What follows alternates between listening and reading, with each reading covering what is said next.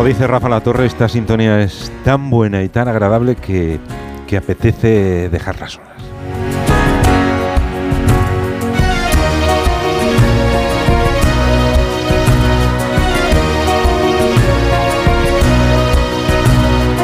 Pero aquí estamos a lo que estamos, son las 10, las 9 en Canarias y toca tertulia política.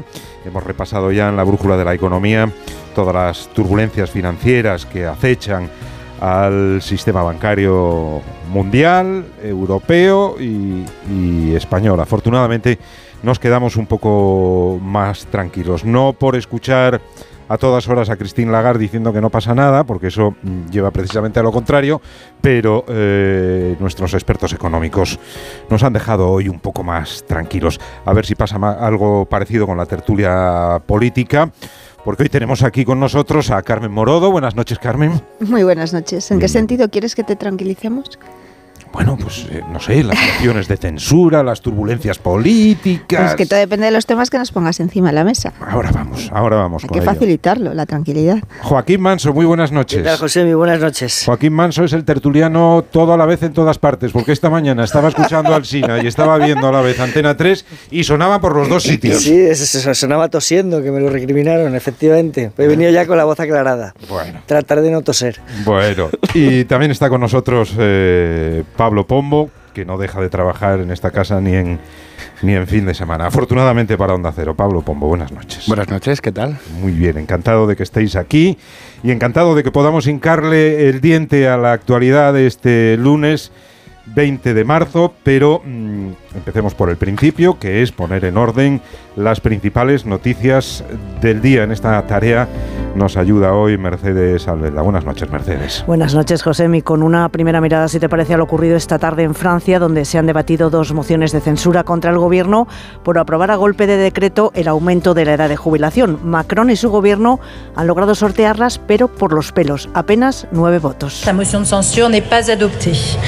Aucune des deux motions de censure déposées n'ayant été adoptée, le projet de loi de financement... Un alivio, pero al mismo tiempo una constatación de debilidad desde que el partido de Macron perdió la mayoría absoluta en las legislativas de junio pasado. La primera ministra Born no ha sabido tejer alianzas. Hasta en 11 ocasiones ha aprobado reformas sin el voto parlamentario. A partir de ahora, cada nueva iniciativa va a ser un suplicio. La contestación al gobierno se ha vuelto a trasladar a las calles esta noche, mientras desde la oposición se habla de una situación peligrosa. Sí, creo que es una crisis grave porque la actitud del gobierno está radicalizando el país y eso es extremadamente peligroso.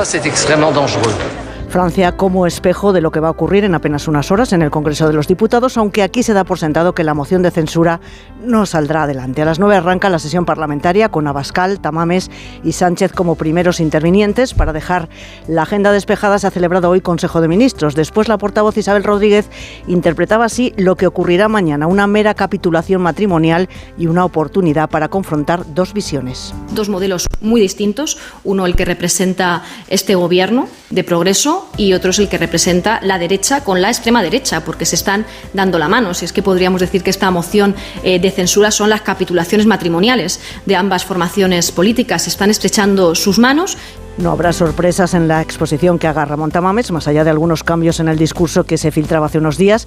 Será una suerte de diagnóstico más que un programa de gobierno, según decía el portavoz de Vox, Espinosa de los Monteros. Y lo que da un poco es una oportunidad, como daban algunos profesores en mi época, de hacer un examen con apuntes. Pero es que yo he visto a gente suspender exámenes cuando se dejan con los apuntes y todo. No estará en el Congreso Alberto Núñez Feijó, será la portavoz parlamentaria del Partido Popular, Cuca Gamarra, la encargada de dar la réplica al candidato. Justificaba así la abstención No puede utilizarse una moción de censura para, para una promoción personal o para una operación de propaganda a costa de la calidad democrática en nuestro país. Y por esto no la apoyaremos. No es una moción de censura, como ya han podido ver todos los españoles. Estamos ante un show político que va a erosionar nuestra calidad democrática. Y una vez se vote la moción de censura, la próxima cita en el calendario político, el domingo de Ramos, ese día se pone de largo el proyecto de Yolanda Díaz, Sumar. Hola a todas y a todos. Os quiero invitar el próximo día 2 de abril en Magariños, en Madrid, a partir de las once y media, a un acto de Sumar. Tengo muchas cosas que contaros, así que si os animáis, os espero. Un biquiño. Y la semana ha comenzado además con la vista puesta en los mercados y en las instituciones financieras. Las bolsas europeas comenzaban la jornada con mucho nerviosismo. Se han recuperado después de escuchar a la presidenta del Banco Central Europeo, que ha dicho Christine Lagarde que hará todo lo necesario para garantizar la estabilidad financiera en la eurozona. Uh, Creemos que el sector bancario de la zona euro es resiliente, con fuertes posiciones de capital y de liquidez, y estamos dispuestos a aportar en cualquier caso la liquidez que haga falta al sistema bancario. Y si esto no es suficiente, estoy seguro de que nuestro personal hará los cálculos y los ajustes necesarios para solucionar cualquier riesgo de liquidez que veamos desarrollarse. La foto que hasta ahora recogen todos los medios internacionales es la del apretón de manos entre los presidentes de China y de Rusia. Xi Jinping ha iniciado hoy una visita de dos días a Moscú, un viaje oficial para escenificar la alianza entre los dos países y para abordar un plan de paz en Ucrania algo escorado hacia los intereses rusos.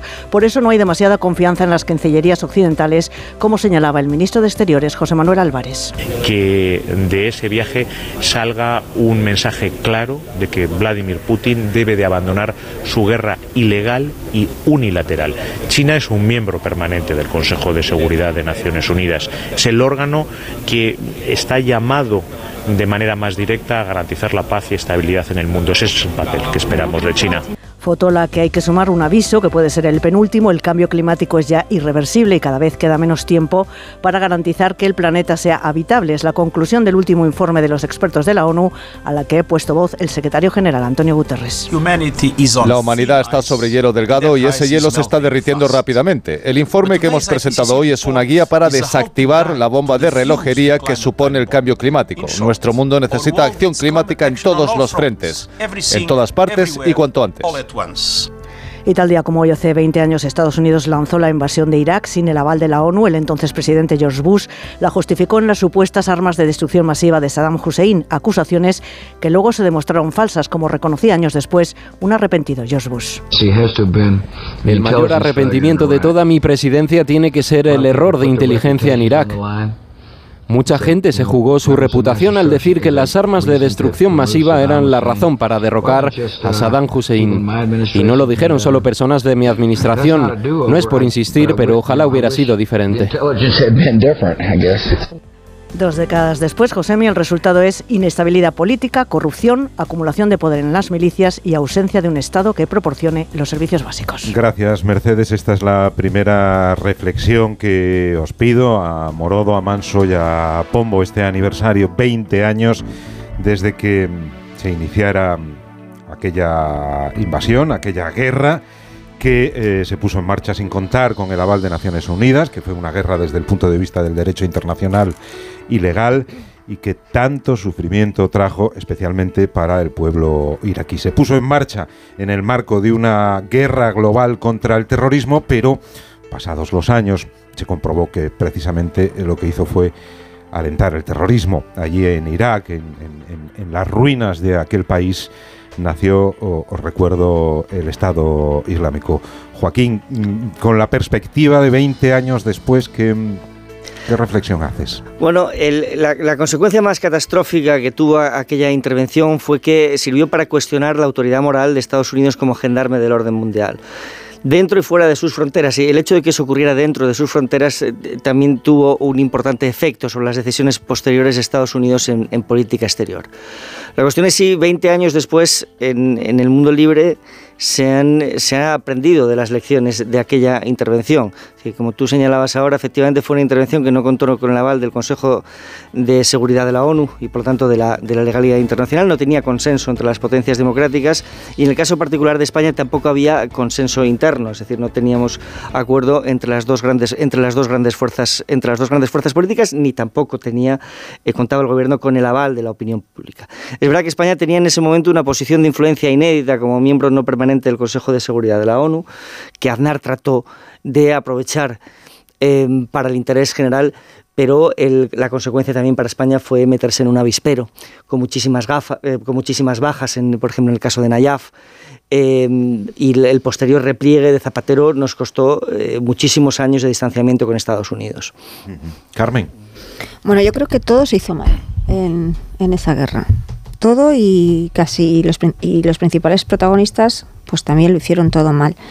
Desde la posición del gobierno estadounidense, estadounidense basándose en unas pruebas que eran eh, o bien exageradas o también falsas, a la posición que mantuvieron eh, los aliados, más unos que otros, y algunos de ellos que todavía ni siquiera han, han pedido perdón, de los que instigaron y participaron en primera línea en aquella invasión. Por ejemplo. Aznar, el ejército estadounidense. Eh, con las torturas y luego incluso en el proceso con el que se preparó eh, aquella invasión, porque bueno, pues eh, la decisión de disolver el ejército de Saddam Hussein, de dejar a cientos de miles de soldados en la calle, la purga que se hizo sobre la administración, eh, yo creo que todo eso, como apuntabais al inicio, fue el inicio de, esa, corrupción, de esa, de esa violencia y de los problemas económicos, además agravados que hoy tiene Irak.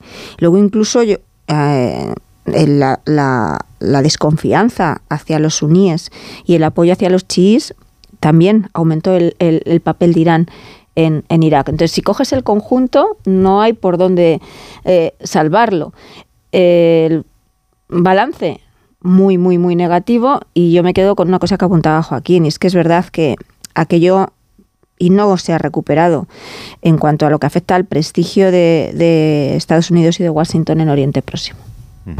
Pablo. Eh, qué tremendo el paso del tiempo. ¿Cómo me gustaría decirte que yo era un niño en aquella época?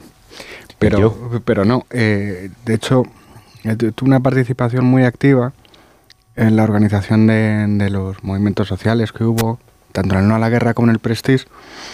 Estuve muy vinculado a los movimientos sociales y en aquellos años que eran mucho más efervescentes que los de, que los de ahora, ¿no? Así que viendo el paso del tiempo, pues siento nostalgia de, de mi propia ingenuidad, del soñador que fui, pero al mismo tiempo también le queda a uno la sensación, que es muy poco frecuente en la vida, de, de, haber tenido razón. Aquella es una guerra que no debió producirse. Eh, nuestro país se equivocó, gravemente. Y yo creo que es el segundo gran paso del declive americano. El, el 11 de septiembre rompió la imagen de invulnerabilidad. Todos nos quedamos absolutamente atónitos viendo cómo caían las dos torres y yo creo que la guerra de Irak rompió ese principio de cierta superioridad moral que tiene la democracia. Mm. Y gran parte del desprestigio occidental eh, creo que tiene, tiene su origen ahí. Así que es probable que hace 20 años la Casa Blanca eh, tomase la peor decisión en política exterior, probablemente desde Vietnam, si no más. Bueno, yo en un día como hoy me vais a permitir, y bueno, esto nunca lo hago, pero quiero recordar a dos compañeros que perdieron la vida en Irak, que eran Julio Anguita Parrado. Se cumplen 20 años, claro, ahora. exacto. En abril. Y José Couso. Eran amigos, compartí con ellos momentos muy intensos allí en Bagdad. Y 20 años después, justo es que se les recuerde como magníficos profesionales que eran y que dieron lo más que se puede dar por esta profesión que a veces tiene unos sinsabores enormes, pero 20 eh, años han pasado y ahí ha quedado el recuerdo.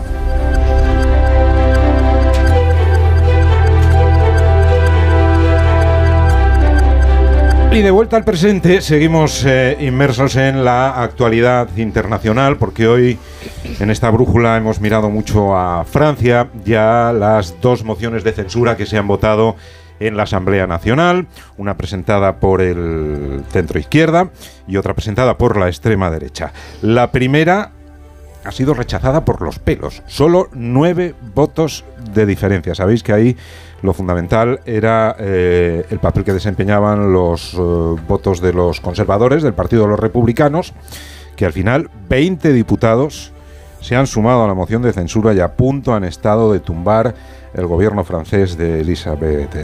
Pero quien mejor nos lo puede contar es quien lo ha vivido allí en directo, que es nuestro compañero corresponsal en París, Álvaro del Río. Álvaro, buenas noches. ¿Qué tal? Buenas noches. Álvaro, ¿cómo se interpreta allí en Francia este estrecho margen por el que ha sido rechazada esencialmente esa eh, primera moción de censura del centro izquierda?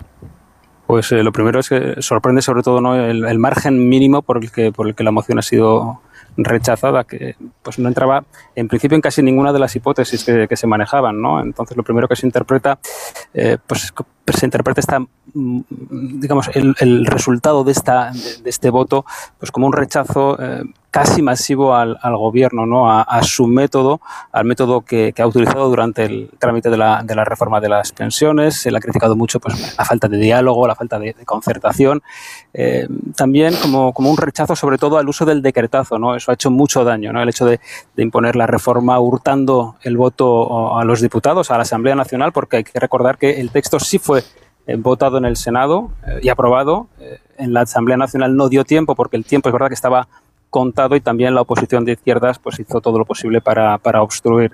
La otra interpretación que se hace eh, de este resultado esta noche pues es que eh, la derecha con la que Emmanuel Macron y Elizabeth Bond, la primera ministra, contaban eh, como posibles aliados para sacar adelante las distintas reformas, pues ha demostrado que ahora mismo es un partido fracturado que, la dirección del partido no controla a, sus tropas, sobre todo en la Asamblea Nacional, y que gobernara así pues se va a antojar muy complicado para, para Emmanuel Macron si quiere sacar adelante pues eh, sus otras reformas, claro.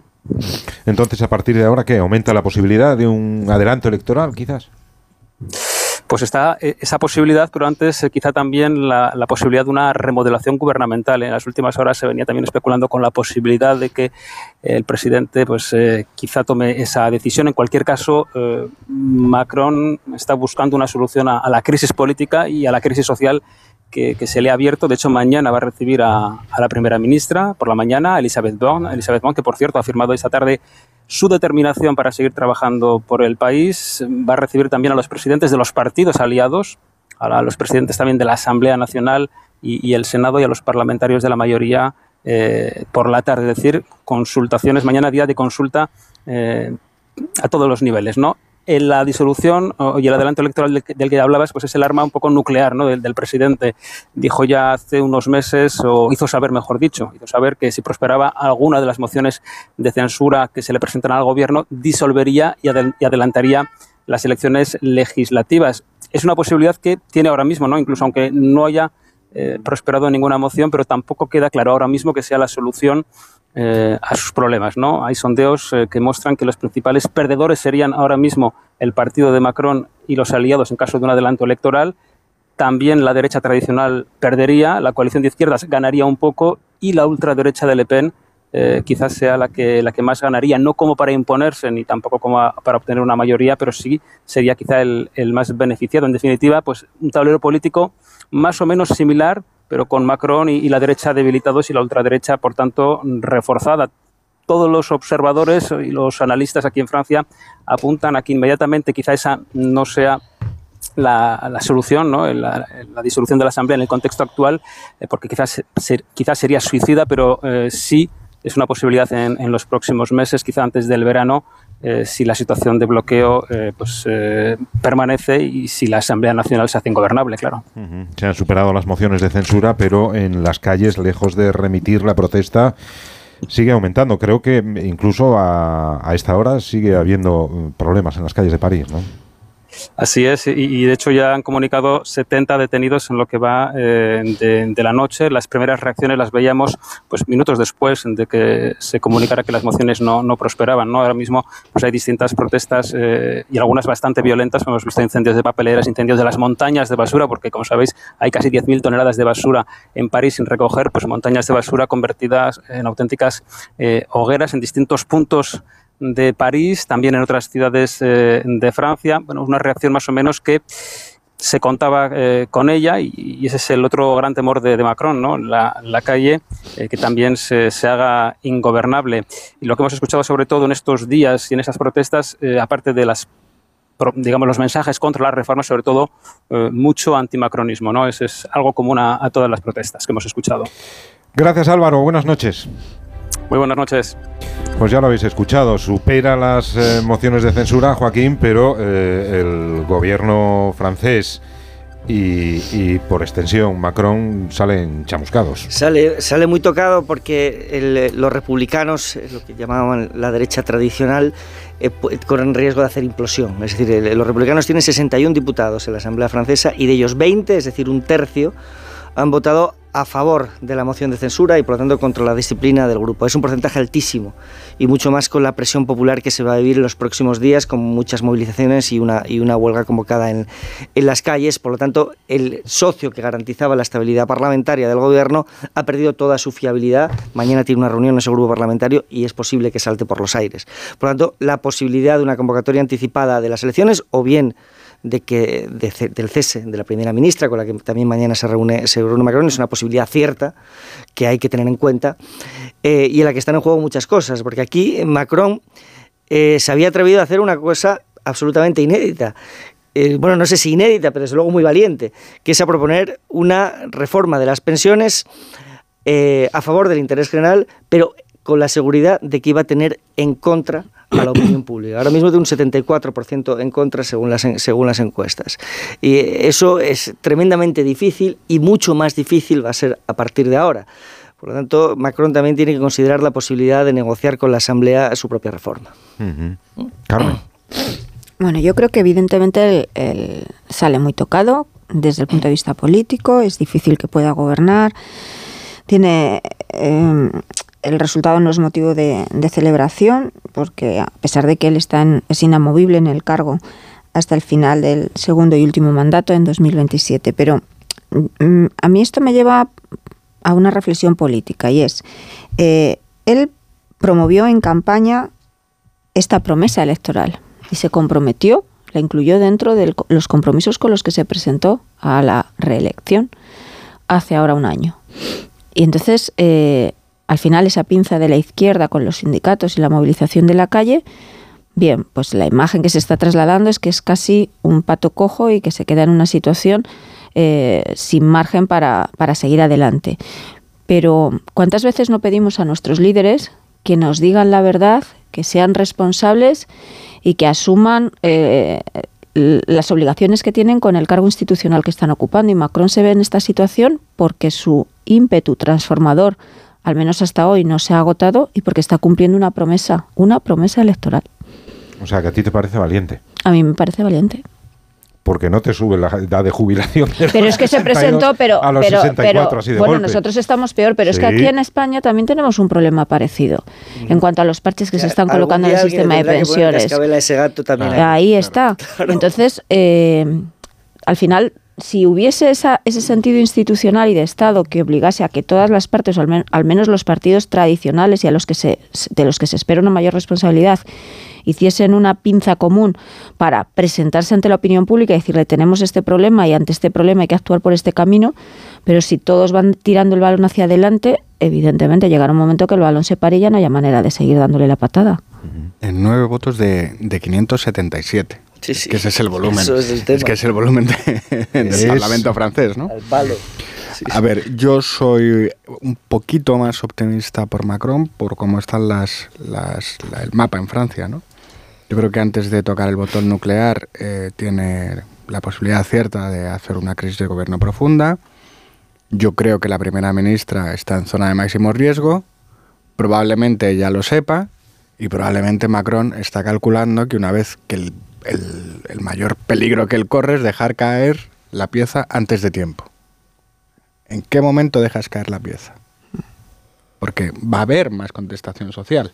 Hay huelga, este, hay huelga este miércoles, no parece eh, que la respuesta haya tocado su pico de violencia ni, ni su pico de capacidad de movilización. Efectivamente, no deja de ser fascinante, excepcional en una época tan marcada por el populismo, que haya un señor que sea capaz de cumplir su promesa y llevar a cabo una medida impopular. La cuestión es que eh, si fracasa, eh, va a haber un repliegue en, la, en la política racional de, todos los gobiernos europeos. O sea, eso, es muy, para mí es lo más importante. Es decir, si Macron fracasa, es decir, que es quien le está haciendo, quien le está poniendo cara, quien le está haciendo frente a las inclinaciones populistas, eh, tenemos un problema serio todos, claro. Luego, eh, segunda cuestión. Francia es un país en el que el populismo de izquierda extrema y el populismo de extrema derecha han destruido a los partidos progresistas y conservadores clásicos, constitucionales. La ventaja es que todos los votantes que defienden la democracia se concentran en una única opción política. La desventaja radica en que así se anula la posibilidad de alternancia en el poder entre fuerzas democráticas. como consecuencia, todo lo que no sea Macron genera un vértigo sistémico descomunal. Y a eso juega también él. Porque esto sí que es un caso de hoyo o el caos, al máximo nivel. En Francia, una tercera reflexión, en Francia los sindicatos sí que tienen capacidad de movilización, capacidad efectiva de paralizar el país y ponerlo patas arriba. Eso ¿Qué quieres decir que aquí no? desde luego, desde luego. Sin ser expertos, sí que tengo la impresión de que nuestros sindicatos tienen más relevancia pública y seguramente más subvenciones de las que deberían corresponderles. Tengo esa impresión. Cuarto, hablemos de nosotros, eh, porque lo habéis dicho antes, esta medida es mejor para los franceses que la situación que tenemos nosotros ahora. Tenemos un problema que no estamos abordando. Yo claro que defiendo que las personas que se han partido el lomo durante toda su vida tengan las pensiones dignas y puedan tener tranquilidad en esa etapa de, su vida. Pero hay una cuestión central. Y es que en algún momento tendremos que plantearnos si está bien, si es sostenible, que los abuelos ingresen cada mes tres veces más que los nietos. Porque eso está pasando. Y no lo estamos abordando y no lo estamos abordando, entre otras cosas, y no, no, no es una crítica al gobierno, ¿eh? ni siquiera al PSOE. Eh, también el Partido Popular. No lo estamos abordando porque los dos partidos centrales de nuestro país, el Partido Popular y el Partido Socialista, tienen su masa central de votantes en las personas mayores. Y mientras esto pase, hasta que no tengamos un líder que sea capaz de asumir cierto desgaste, pues eh, vamos echando luego la patada para adelante, pero Decidme el nombre de un político español al que atribuís la audacia y la valentía que está teniendo Macron para hacer algo como lo que ha hecho el presidente francés aquí en España. Hombre, Decidme solo uno, no, hace falta que sean varios, uno. Vale histórico, ¿no? Felipe González en el 86 asumió una decisión claramente impopular. Muy bien. Mm decir, y, un poco más cerca. Aznar con Irak. No, eso no iba en su programa electoral. En ejercicio, Acoto, en ejercicio. No, no. No, no. Ahora, mismo, en ejercicio? Nadie. De todas formas, quien gobierne en 2024, que le va a tocar regresar a las reglas fiscales, es quizás ese, el que llegue en 2024. Ya, pero nos ha preguntado en ejercicio. Ya, bueno, en ejercicio está porque será uno de los que se presenten a las elecciones. Hmm. Con lo cual... Bueno, también ha nacido el ser humano que viajará a Marte, dicen, o sea que... Pero no le veremos. Eh, bueno, confiamos en que sí, Carmen, confiamos en que sí. Nos acercamos a las diez y media, tenemos que hacer un alto en el camino, pero volvemos enseguida.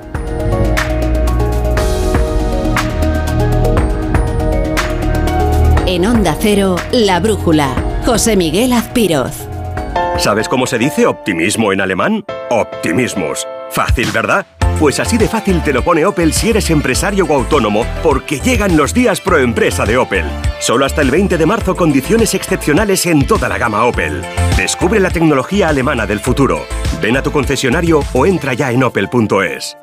Disfrutar de tu segunda residencia está fenomenal, pero es lógico y normal que te preocupe una cosa así. Lo único malo de pasar unos días en mi casa del pueblo es que a veces me acuerdo de la casa que he dejado vacía y sola. La solución la tiene Securitas Direct, porque con su alarma tendrás tu hogar protegido las 24 horas y gracias a las cámaras podrás ver desde el móvil que todo está bien, porque tú sabes lo que te preocupa y ellos saben cómo solucionarlo. Llama ahora al 900-272-272 o entra en securitasdirect.es. Como profesional vives optimizando. Optimizas tu tiempo para ir de un sitio a otro. El espacio de tu vehículo que quepa todo. Nuevo Renault Kangoo Furgon E-Tech está hecho para ti. 100% eléctrico y hasta 300 kilómetros de autonomía, la mejor de su categoría, con optimización de la carga y apertura lateral de 1,45 m para aquellos que nunca paran. Nuevo Renault Kangoo Furgon E-Tech 100% eléctrico, con la mejor autonomía de su categoría. Ven a probarlo a la red Renault, empresa colaboradora de la Andalucía Valderrama Masters. Desde el susto mi familia me obligó a tomarme en serio mi colesterol. Empecé a tomar citesterol. Citesterol con berberis mantiene mis niveles de colesterol. Cuídate con citesterol, de Pharma OTC. ¿Otro día sin saber quién debe hacerse cargo de las averías en tu casa de alquiler? Hazte de legalitas en el 900 100 661 y un experto te ayudará a resolverlo. Y ahora por ser oyente de Onda Cero, ahórrate un mes el primer año. Legalitas y sigue con tu vida. El cáncer de mama metastásico es una enfermedad incurable la mayoría de las pacientes diagnosticadas nos estamos muriendo. Y esto duele. Ponte en mi piel. Porque yo antes era como tú, y tú mañana puedes ser como yo. A pesar de esto, amo la vida. La vida mola. Danos vida. Hazte socio. Cancermamametastásico.es los Lion Days de Peugeot incluyen VPST, ventajas por ser tú. Una oportunidad con todas las letras para disfrutar de ventajas exclusivas en vehículos nuevos en stock y con entrega inmediata. Condiciones especiales en seminuevos y posventa, solo del 15 al 30 de marzo. Inscríbete ya en peugeot.es. Buenas noches. En el sorteo de mi día de la 11 de hoy, la fecha ganadora ha sido 6 de noviembre de 1982. Y el número de la suerte, el 11. 1, 1. Recuerda que mañana, como cada martes, tienes un bote millonario con el sorteo del Eurojackpot de la 11. Y ya sabes, a todos los que jugáis a la 11, bien jugado.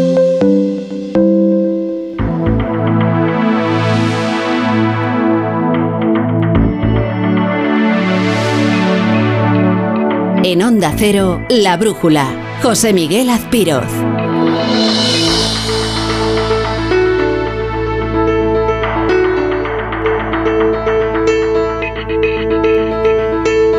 En Onda Cero seguimos en tertulia con Carmen Morodo, con Joaquín Manso, con Pablo Pombo. Y aquí también tenemos nuestra moción de censura, un poco más friki, pero moción de censura. No, no lo he leído porque ese discurso es un discurso que está en constante evolución y efectivamente lo que se filtró fue un discurso del mes de febrero y, las cosas han ido cambiando. No será un discurso radicalmente diferente y lo que da un poco es una oportunidad, como daban algunos profesores en mi época, de hacer un examen con apuntes. Pero es que yo he visto a gente suspender exámenes cuando se deja con los apuntes y todo. Dos modelos muy distintos, uno el que representa este gobierno de progreso y otro es el que representa la derecha con la extrema derecha, porque se están dando la mano. Si es que podríamos decir que esta moción eh, de censura son las capitulaciones matrimoniales de ambas formaciones políticas. Están estrechando sus manos. La única moción de censura que se va a poder llevar a cabo es la de las urnas. Y la primera posibilidad de censurar a Pedro Sánchez no se produce esta semana, se produce el 28 de mayo. El 28 de mayo es cuando tendrán la posibilidad todos los ciudadanos, vivan donde vivan, de poder censurar a Pedro Sánchez. Espinosa de los Monteros diciendo que la moción de mañana, el discurso de Ramón Tamames va a ser como un examen con apuntes. Isabel Rodríguez, portavoz del Gobierno, denunciando las capitulaciones matrimoniales entre el Partido Popular y Vox, que es por donde va a pasar la estrategia del Gobierno mañana en el debate, y Cuca Gamarra, portavoz parlamentaria del PP y secretaria general del partido, pues eh, denunciando que la moción de censura que vale será cuando se pongan eh, las urnas. Leía hoy con atención a Carmen Morodo en La Razón y titulabas tu crónica Temor en el centro derecha, el derrumbe de Vox por la eh, moción. ¿Está preocupando en el PP que Vox se despeñe tanto, tanto, tanto que luego no se pueda contar con ellos si hace falta para gobernar? En algunos ámbitos sí. Sí. Claro, es que lo que estamos viendo de prolegómenos de la, de la moción, lo que parecía que era una moción, bueno, lo que era una moción contra el PP, yo creo que a estas horas podemos decir que es una moción contra, contra Vox y falta por ver hasta qué punto mañana en el desarrollo de la, del debate, en la intervención de Santiago Abascal y también en la intervención del candidato Tamames, pues las cosas se arreglan un poco o no se arreglan. Eh, es difícil que esto no afecte al crédito y a la, credibilidad de Vox eh, entre su votante. Eh, es verdad que también la partida se juega dentro del centro derecha y que mm, eh, lo que buscaba, a mí me parece, Santiago Abascal con esta iniciativa es meterse en la agenda y tener el foco, y eso lo ha conseguido. Si mañana hace un discurso muy brusco, muy bronco contra el Partido Popular, creo que todavía tienen menos posibilidades de, de salir Mm, no digno, pero no salir muy, muy, muy mal parado que si hace un discurso muy bronco contra el Partido Popular. En cualquier caso, mm, yo creo que le estamos dando, o sea, que desde el punto de vista mediático existen, eh, llevamos semanas hablando de ello y mañana hablaremos y esta semana se seguirá hablando. Pero dudo mucho de que esto tenga mucho recorrido electoral, en mi opinión, ¿eh? de, de, todas formas. Depende de, de aunque se obsesione y esté muy obsesionado el gobierno de, con esa estrategia de, intentar aprovechar la plataforma que le ha dejado Vox para jugar eh, el eslogan de de la, de, la amenaza eh, fascista, que sería la extrema derecha, esa unión entre PP y Vox. Yo creo que esto tiene un recorrido que dentro de una semana estaremos hablando de otros temas y se impondrán otros temas más reales para la opinión pública que la moción de censura. Joaquín. Sí, bueno, yo creo que mañana, es decir, ¿quién va a desaprovechar un personaje como Ramón Tamames, es decir, siendo periodista, es decir, nos ponen ese regalo ahí delante, ¿quién, ¿quién lo va a desaprovechar? Yo creo que esta es una de las cosas que no esperaba Vox que sucediera. Es decir, la moción de censura, tal y como estaba planteada, sí respondía un poco al planteamiento antipolítico que está en la naturaleza de, esa formación, lo que, con lo que probablemente no contaban es con que Tamames se iba a destapar con ese comportamiento pues que en muchas ocasiones ha sido muy estrafalario, contradiciendo abiertamente algunos de los principios nucleares de Vox. La cuestión no es que no coincida en algunas cosas, es que no coincide en algunas cosas que tienen que ver con sus planteamientos nucleares, por ejemplo, su idea de España. Va a ser la primera vez que escuchemos a un candidato propuesto por la derecha nacional defender desde una tril del Congreso que España es una nación de naciones y que la hacienda pública del Estado tiene que fragmentarse para privilegiar a unos ciudadanos del Estado frente a otros. Pues esto es una cosa que ahí nos pone encima de la mesa Vox. Entonces, mañana es el día de Santiago Abascal. Ya que las cosas han salido así, no queda otra que el liderazgo que tenía previsto esconderse detrás de un parapeto, mañana ya no le queda otra que asumir él todo el protagonismo. Y yo creo que los leitmotiv más o menos nos lo sabemos. El del gobierno yo creo que se lo ha dado el propio Tamames, es toda historia de la autocracia. Y el que va a utilizar para el Partido Popular fue, yo creo que tiene, va a tener mucho que ver con el que nos dio Iván Espinosa de los Monteros en la entrevista con El Mundo, esto de ¿Qué sabemos de Fijo? Es decir, aludir a la indefinición del Partido Popular. Que yo creo que el Partido Popular haría bien en afrontar en el discurso que haga Cuca Gamarra, porque el hecho de que Feijón no esté puede ser una fortaleza, también puede ser una debilidad. En general, yo creo que mañana Tamames será ya el actor secundario, él intentará no serlo, pero será ya el actor secundario, y el resto de actores tratarán de presentar sus marcos discursivos de cara a la competencia electoral, ojo, singularmente importante, Yolanda Díaz, que va a aprovechar para ponerse de largo. Mm. Tu crónica previa, Pablo. Bueno, yo tengo verdadero interés en ver si el último episodio de la serie Better Call Tamames va a poder estar a la altura de todos los capítulos anteriores. Pero creo que tenemos que reconocer que esta españolada de Berlanga en la que se nos cruza muchachada Nui con House of Cards, con anuncios de Barón Dandy, nos ha dejado grandes momentos. Yo ya sé que todo está muy mal, que la situación es muy delicada, que hay una guerra en Europa, en fin, eh, todo esto, ¿no? Pero está bien el esperpento, porque del esperpento, el eh, esperpento divierte y del esperpento se aprende. No hay mejor espejo en el callejón de los espejos que esta moción de censura para reflejar el grado de putrefacción al que ha llegado nuestra democracia. Hemos llegado al punto en el que un utensilio constitucional de máxima gravedad se ha convertido, como veremos mañana, en una fábrica de memes. En eso, en la banalidad de mañana, no nos va a defraudar con toda seguridad. Para mí es un misterio, y esto es una cosa de la que casi nadie habla, por qué se le concede a Tamames cierto aura de protagonista de la transición, cierto aroma respetable. No, no es así. Nunca fue así. Fue un economista destacado en un periodo en el que, en fin, la clase intelectual española no vivía su mejor momento. Siempre se le considera un oportunista, un señorito vanidoso, sin demasiada consistencia moral, cosa que, por cierto, está corroborando el mismo en estos días de adicción mediática. Están más enganchados los medios que los adolescentes a TikTok. O sea, que crees que está sobrevalorada la figura de Completamente. Es que no comprendo eh, esta, esta, cosa, este culto a lo vintage. Eh, pues, pues mire, pues, pues Yo estoy de acuerdo, la verdad. Es, verdad que, se, ha eludido la crítica acerba, yo creo que posiblemente por su Una cuestión de respeto, ¿no? Su condición de nonagenario, sí. pero, yo, respeto a las personas mayores, pero combato las ideas y las actitudes. Y sus ideas y sus actitudes no merecen ser defendidas. A mí el discurso, eh, además, que, que acepta un ofrecimiento que lo que hace es degradar la institución parlamentaria. Y así mismo. Y así mismo porque no dice todo lo que piensa, porque los otros no se lo dejan decir. Eh, en, mi sector se decide eh, estos días si, si, Vox está perdiendo el último atributo que puede perder un partido de extrema derecha, que es la seriedad. Pero vamos a ver, ¿cómo puede vender seriedad un partido que aspira a gobernar y no es capaz de guardar un discurso sin que se filtre? ¿Qué seriedad puede ofrecer un líder, y acabamos de escuchar también a Espinosa Los Monteros, que tiene cosas muchísimo más urgentes que hacer que leerse el discurso de su partido de la moción de censura. Ya sé que es un esfuerzo grande, porque joder, son 32 páginas y a lo mejor les cuesta, pero tienen algo más urgente que leerse el discurso de la moción de censura, que han, a qué han dedicado el día hoy. Eh, a ver, yo creo que mañana, eh, no, sé si os acordáis de la película esta de, ¿cómo se llamaba? El Señor de la Guerra, que es el momento en el que aterriza un avión en África. Mm. Entonces se queda eh, Nicolás que echa lo del avión, aparecen las tribus africanas y desmantelan el avión en una noche. Mm. Pues esto es lo que va a pasar mañana con Vox. Van a llegar todos los partidos y sin enfrentarse entre ellos, cada uno se lleva lo suyo. Pedro Sánchez se va a llevar, se va a llevar la, la, imagen del padre de la democracia, va a utilizar las contradicciones para golpear al, al PP.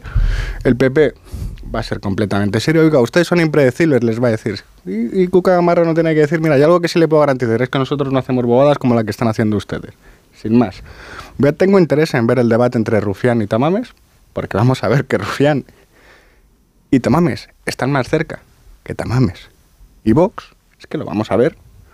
Tengo muchísimo interés en ver a Yolanda, porque efectivamente mm, Sánchez ha tenido la cortesía y el interés de cederle el foco y, y poquito más poquito más. Yo calculo que entre un 30 y un 40%, digo un 30 porque hace ya un mes en la encuesta de 20 minutos el 30% salía que el 30% de los votantes de Vox no veían adecuado que Tamames fuese el, candidato. sí, en la de Sigma 2 era el 29 y medio, con lo cual, sí, sí, ahí está. Pues vista la gestión de los capítulos anteriores de Better Call Tamames, pues podemos pensar que como mucho se haya ido a 10 puntos. Así que entre 30 o 40% de votantes de Vox, que no es poco, un tercio, la zona del tercio, mm. eh, pues no están precisamente felices con lo que van a ver mañana. ¿Tú crees que no se entiende en la militancia de Vox, Carmen? Este eh, dentro de la dirección de Vox, que al final es un núcleo muy, muy reducido, ellos mismos tienen esa incertidumbre. Claro, después de lo que hemos visto durante estos días, eh, la preocupación era y la preocupación es precisamente eso, que el, desconcierto dentro de su propio electorado. El origen y el inicio de esta moción de censura era, además de ocupar la agenda, eh, intentar dar la batalla en el, en, el bloque de la derecha por votantes que puedan estar indecisos entre PP y Vox. Ese era el origen de la moción de censura. Y como tú bien decías, Pablo, llega a la, se llega al día de la moción de censura donde eh, no ha dado, yo creo que por parte de Vox y de su candidato no se ha dado ningún argumento ni ninguna razón a esos votantes que puedan estar indecisos para, para, para sostener la vela de Vox y no seguir mirando al Partido Popular. De todas formas, mm, mm, a mí me parece que lo que vamos a ver durante estos días es la utilización del Congreso de los Diputados como un gran eh, teatro mitinero, donde todos ensayan sus estrategias electorales, pero yo quiero confiar, aunque es verdad que esto mm, daña a la institución, yo quiero confiar en que la institución es más fuerte que todos los que están pasando por ella en estos días y que al final, si se impone la sensatez, el Congreso de los Diputados y el Parlamento resiste eh, situaciones como la como la que vamos a ver de utilizar una moción de censura simplemente por un mero interés partidista. Y en cuanto al Partido Popular, creo que acierta en, en su decisión de ignorar a Vox. De abstenerse. De abstenerse, por supuesto. De abstenerse a mí me parece que esto que critica tanto el, el gobierno de coalición, ellos hicieron lo mismo con Podemos. Yo entiendo que no puedes eh, apoyar a, Sánchez porque hay un movimiento de rechazo bastante importante, pero tampoco puedes, tampoco puedes sumarse a, una moción en un momento como este donde estás facilitando a la coalición de gobierno que ponga su puesta en escena eh, mitinera. Me refiero a que mañana en el debate yo creo que lo que veremos a la portavoz del Partido Popular es centrarse como alternativa en dirigirse al presidente del gobierno, explicar las razones de su crítica y de la censura, pero explicar también las razones por las que este no es el momento para hacer lo que ha hecho Vox. Ignorando, no buscando el cuerpo a cuerpo con Vox como hizo Pablo Casado. Y a mí eso me parece más inteligente en este contexto político electoral que la estrategia que siguió Pablo Casado en la anterior moción de censura. yo estoy de acuerdo con esta última, con esta última reflexión, pero también creo que el Partido Popular no puede descuidarse respecto de esa pregunta al aire que lanza Iván Espinosa de los Monteros. Es decir, Vox surge cuando surge precisamente de la indefinición del Partido Popular respecto a determinados elementos simbólicos o emocionales especialmente sensibles para el centro derecha. Y es cierto que Vox va a tratar de explotar la posibilidad de que el Partido Popular vuelva a caer en esa indefinición. Por lo tanto, el Partido Popular tiene que evitarla. Yo creo que mañana hace bien. Sí, sí, yo no digo que ¿Cuáles lo esté son los elementos de indefinición? Bueno, es decir, los elementos de indefinición tienen que ver fundamentalmente con la cuestión nacional. Yo ahora mismo no sé qué plan tiene Fijo para Cataluña. Pero ¿cómo va a haber? Yo, bueno, yo, por- ¿En yo ahora mismo serio no le lo sé. compras ese Yo ahora mismo no lo sé. Que no sabes cuál es la política territorial ni la Yo ahora posición. mismo no lo sé.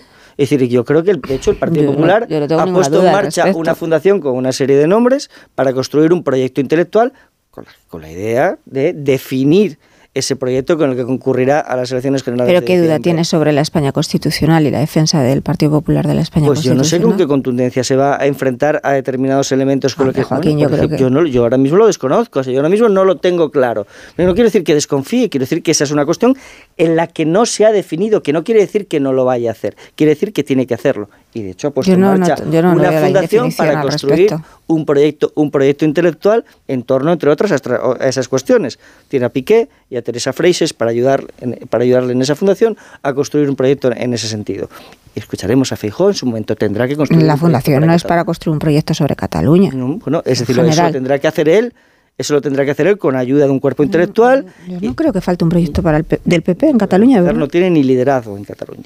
Eso no tiene nada que ver con no el tiene proyecto. todo que ver, porque el no, no, no, porque tú estás comprando el argumento no, tiene de que dudas de la, de contundencia del Partido Popular a la hora de defender Es que de ahí surgió el modelo Vox. constitucional. Es que de ahí surgió Vox. Y yo, Claro, de es que verdad, Vox- Vox no he visto de ninguna decisión ni ningún Vox movimiento en esta dirección del Partido de Popular. esa duda. Ese es, ese es el mantra de Vox. No, perdona, Vox, no, perdona. Esa es la realidad de Vox, no el mantra de Vox. No, no, que no. Vox tiene 52 diputados. Vox no surge en un momento donde estábamos en pleno golpe, efectivamente, eh, constitucional. Claro que sí. Este contexto no es el mismo. No, claro que no es el mismo, pero Vox surge de la protesta de un determinado ámbito de la derecha, muy amplio, porque Vox tiene un 15%, No, muy amplio. ni, ma- ni más ni menos del voto, respecto de la indefinición del, del Partido Popular entonces. Yo no lo veo así. Bueno, yo creo que la moción de censura es de Vox y quien tiene que dar explicaciones es Vox. Y por cierto, si fracasa, como va a fracasar, quien tiene que asumir responsabilidades políticas es alguien del equipo de la dirección de Vox. Porque es una apuesta muy contundente, muy sostenida, muy mal ejecutada. Respecto a lo del Partido Popular, mira, yo es que creo que las cosas han cambiado. Es verdad que hay un trauma con el golpe en Cataluña, pero es que ahora mismo hay 11 millones, 11 millones y medio de personas en nuestro país que votan desde el centro hasta la extrema derecha, que solo tienen una prioridad en la vida, y es desalojar a Sánchez. Eso es así. Punto. Punto. Entonces, cuando hay un partido que se comporta de una manera tan adolescente como la que estamos viendo, que presenta una moción de censura que ni siquiera se leen, lo único que tiene que hacer Feijóo es poner cara, la cara que tiene, que es la cara de contable. cara de contable. Y emitir certidumbre. Y decirle a la población, mira, si yo ya sé que no te entusiasmo, si yo ya sé que no te parezco el tipo más divertido del mundo, todo eso ya lo sé, pero ¿sabes lo que pasa? Que soy fiable. Eso es lo único que va. Previsible. Soy lo único que van a, que- lo único que voy- es que es que no tiene que hacer absolutamente nada más. Esa es la atmósfera en, las que, en la que Vox no ha sabido desenvolverse desde que Feijóo irrumpe. en- de, hecho, de, hecho, de hecho, es notorio, es decir, que obtiene un éxito muy notable en Castilla y León en febrero, se va al 18%, y sin embargo después en Andalucía se frustran sus expectativas. ¿Qué es lo que pasa en el medio? Pasan dos cosas, una que cambia la emoción por la guerra y por la inflación, la cambia la emoción ciudadana, y otra que irrumpe Fijó, irrumpe por tanto en el Partido Popular una alternativa que el espacio de la derecha observa como creíble al sanchismo, y por lo tanto cambia la emoción. Vox no es capaz de adaptarse a ese nuevo escenario y va cometiendo una serie de errores, uno de ellos el de Macarena Olona, otro la- el rechazo a los presupuestos en la Comunidad de Madrid, otro el protagonista absolutamente extemporáneo de Gallardo en Castilla y León con esa propuesta antiabortista y otro este. Claro, es Yo lo que, creo es que en esto que estáis planteando ahora mismo, siguiendo con lo que tú estás diciendo, Pablo, creo que vivimos en un contexto político donde la posibilidad que tiene la derecha, el centro derecha, de, de hacer eso que tú dices, que es desalojar a esa mayoría de investidura, a la unión y a la alianza estructural de Podemos, Esquerra, Bildu y todos los demás partidos, es ofreciendo eso que están intentando ahora mismo ofrecer desde el Partido Popular, que es ese proyecto transversal, que es al que tú te referías. Creo que es lo más inteligente en un contexto como este, donde tienes que superar los bloques y tienes que intentar ganar y ampliar tu mayoría social, igual que hicieron en Andalucía, por el lado del centro y por el lado de la izquierda, y contar con que ese voto útil de la derecha que está ahí y que quiere, como tú decías también, como principal objetivo desalojar a Sánchez, te responda el día de las elecciones generales. Todas las demás experiencias que ya hemos vivido, yo creo que el, el líder tiene que ajustarse al contexto en el que está ejerciendo su liderazgo. Y ya hemos probado lo que era el PP duro, el PP blando, eh, el, el, frentismo, el utilizar a Cataluña como elemento para confrontar y para hacer política fuera de Cataluña. Vamos a tener un poco de visión más allá de eso. Yo cuando te decía, Joaquín, que no dudo que está muy bien, que ese es el argumento que tiene Vox para intentar sacar a los suyos y para... A, a, no es la realidad en absoluto. No es la realidad. Primero, ese discurso, pero es que estamos en otro momento político, con otro liderazgo del Partido Popular y con otras necesidades también de este país, y con, una, con otra situación de Cataluña. Y si tú te vas al discurso, y si el Partido Popular se va al discurso de Vox, que no soluciona ningún problema, además, lo único que va a conseguir es que asiente. Es que el discurso que tú insistes en el tema no catalán, ese, que veo que... Uno, el que él elija. Pero, claro. pero si es que el discurso en Cataluña es, si hay algún golpe o algún movimiento del secesionismo... Es un proyecto para, eso re, es, para reconstruir, eso es un discurso ¿Cuál es tu proyecto para, para reconstruir? No me presento a las elecciones, ah, Carmen. Es que no, ¿Y cuál es el proyecto de Vox? Porque claro. el proyecto de Vox es este. Yo, mirar. Eh, es que me parece que eso es hacerle el juego, de verdad. Hablabais antes del cambio emocional. Al Partido Socialista, además. Hablabais antes del cambio emocional. La pandemia, la guerra, la inflación. Muy bien. Y la entrada de eso que Cayetana llamó el adulto en la habitación. Con la entrada de Feijóo, la competición en la derecha se altera. Y ya no consiste en un campeonato de testosterona, no. de ver quién es más machote para echar a Sánchez. Si Rivera, si Abascal o si Casado. Ya cambia. Y, el y esos 11 millones y medio de españoles lo que quieren es que alguien les señale la distancia más corta entre dos puntos. El punto uno es donde estamos hoy, el punto dos es sacar a Sánchez.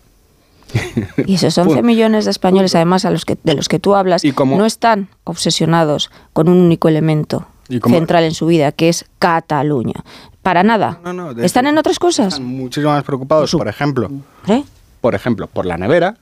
Por ejemplo. ¿eh? 14 euros me costó la bandeja de lomo el otro día, que por lo otro. Entonces, una vez, eh, y yo creo que mayo va a tener mucho que ver con esto, una vez que se termine de destacar Feijó como, como el, el, el macho alfa de, del, no, del centro derecha, le seguirán, como, le seguirán como siguen los news al, al, news que va en cabeza al atravesar el río. Es que eso va a ocurrir, porque va a marcar la distancia más corta. Entonces, lo único que tiene que hacer Feijo es no es, no, no es, es, es, difícil y es complicado porque las presiones son fuertes, pero lo único que tiene que hacer Feijo es no dejar de ser Feijo. Hombre, sin abandonar, ahí sí coincido con Joaquín, sin abandonar un flanco que puede ser. Hemos visto medidas que son que, que creo que desde el punto de vista de lo que es eh, la nación española molestan ampliamente a los españoles. La derogación de la sedición, todo lo que tiene que ver con la malversación. Pero es que eso ya lo ha dicho. Tiene que tener una idea de es que España. si tú no te has enterado de esa idea de España, es que no la has escuchado en las últimas declaraciones, en las, todas las declaraciones que ha hecho, las propuestas que ha presentado en el Congreso de los Diputados o demás. Gana más. Porque todo eso ya lo han sostenido el Partido Popular. En el es estado... derogar, la, derogar la reforma de la sedición. Sí, reformar. En el sí. estado actual de las cosas, yo tengo la impresión de que gana más, se ensanchan más sus opciones apoyando al gobierno para la reforma de la ley del solo sí es sí, generando las contradicciones que genera en, la, en, la, en el gobierno de coalición, en la mayoría parlamentaria, que... Eh, que donde estaba con el aborto antes. Que, por ejemplo. Por ejemplo. Por ejemplo. Por ejemplo. Pues mañana saldremos de dudas. Aquí se lo contaremos todo eh, al detalle y y en directo. Eh, estamos llegando a las 11 de la noche y en un momento hablamos de Yolanda Díaz.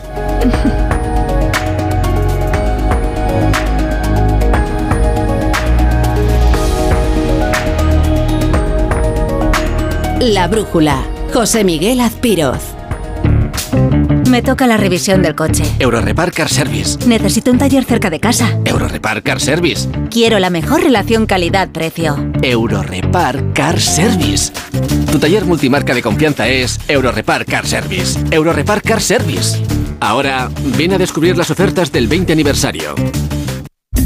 Con viajes El Corte Inglés y Soltour, asómate al verano. Adelanta tu reserva y consigue grandes ventajas y los mejores destinos. Disfruta del Caribe en hoteles Bahía Príncipe o de las mejores playas de Cabo Verde y Albania. Reserva ya sin gastos de cancelación y llévate hasta 500 euros de regalo en cupón del Corte Inglés. Consulta condiciones. Miras el móvil. Alguien te ha dado me gusta. ¿No le conoces? ¿Cómo ha llegado a ti? Y ahora una solicitud de mensaje. ¿Qué quiere?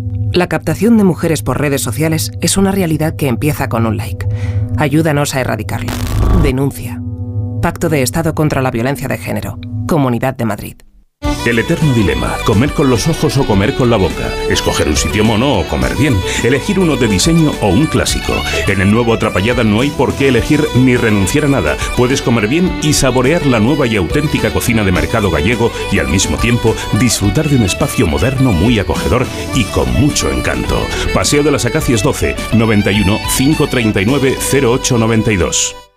¿Sabías que es muy importante hacer el mantenimiento del cambio automático de tu coche? Haciéndolo evitarás futuras averías. Automatic.es. Haz el mantenimiento. En Automatic lo hacemos en un express. Entra en automatic.es. Aprovecha la campaña del 10% de descuento en el mantenimiento del cambio automático. Automatic Express. Expertos en el mantenimiento de cambios automáticos. Cuidamos tu cambio automático.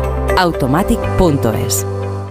Bueno, pues en breve le damos el alta y a casa a descansar. Y no me puedo quedar, doctora. Pero si está usted como una rosa. Es que aquí dentro se está tan a gustito. Las ventanas del hospital son afán decor, ¿no? Con afán decor, ni frío, ni calor, ni ruido. El descanso que necesitas gracias a las ventanas afán decor. Con triple acristalamiento Climalit de Cristalerías Narváez.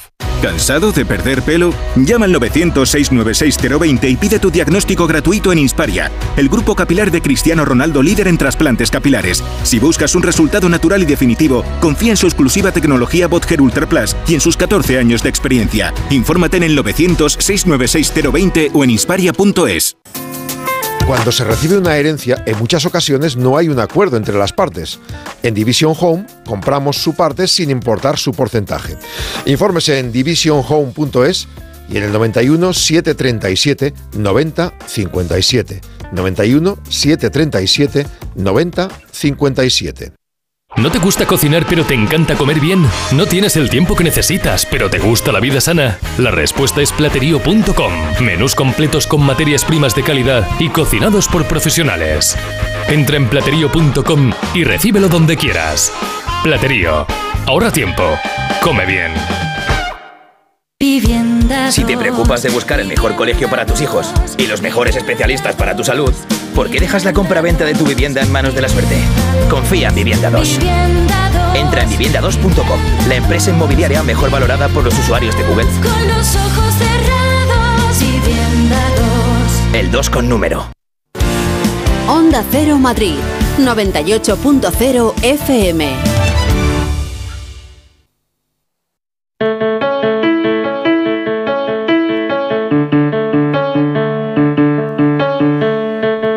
Aunque ya vas con retraso, todavía no has encontrado un regalo para el Día del Padre, pues con Sonora puedes regalar entretenimiento en cualquier momento, cualquier día y en cualquier lugar. Las mejores ficciones, true crime y documentales para escuchar mientras paseas, vas a trabajar o haces las tareas de casa. Y solo este lunes aprovecha una oferta especial, un año de Sonora, por solo 29,99 euros. Entra en sonora.com y disfruta de esta oferta. Solo está disponible hoy.